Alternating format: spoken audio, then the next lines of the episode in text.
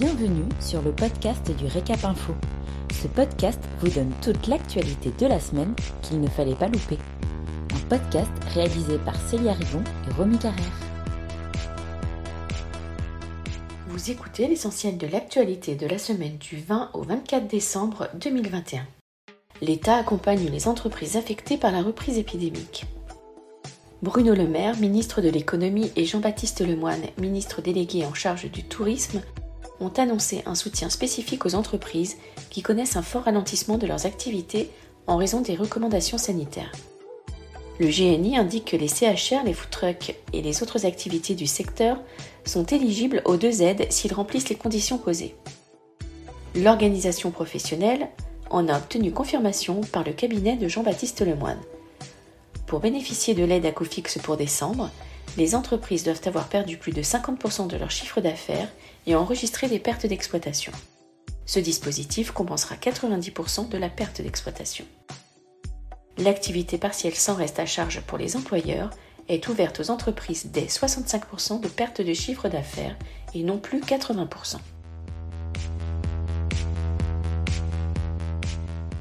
des restaurateurs lancent une action contre les émetteurs de titres restaurants. En 2019, l'autorité de la concurrence a condamné à une amende record de 415 millions d'euros les quatre émetteurs historiques de titres restaurants et la centrale de règlement des titres pour entente illicite. Le GNI appelle les restaurateurs à rejoindre l'action de groupe en ligne pour obtenir réparation du préjudice causé. Cette procédure gratuite est ouverte à tous les professionnels acceptant des titres restaurants elle leur permettrait de récupérer l'intégralité des taux de commission, estimés à 0,5% au lieu des 5% facturés. Cette action est financée par Transatlantique et est sans risque financier ni juridique pour les professionnels, contrairement à une action individuelle. Inscription sur www.indemnisationtr.fr. De nouveaux critères pour le classement par étoile des hôtels. À partir du 1er avril 2022, de nouveaux critères vont être pris en considération dans le classement par étoile des établissements hôteliers gérés par Atout France. Le développement durable en fait partie, tout comme le numérique. Un décret devrait être publié au journal officiel, je cite, d'ici à la fin de ce mois de décembre, selon Atout France.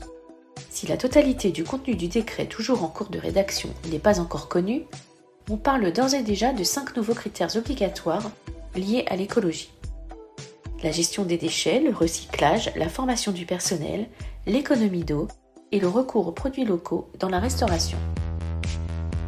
Merci pour votre écoute. Pour retrouver tous nos podcasts, rendez-vous sur notre site www.l'hôtellerie-restauration.fr dans la rubrique vidéo et podcasts.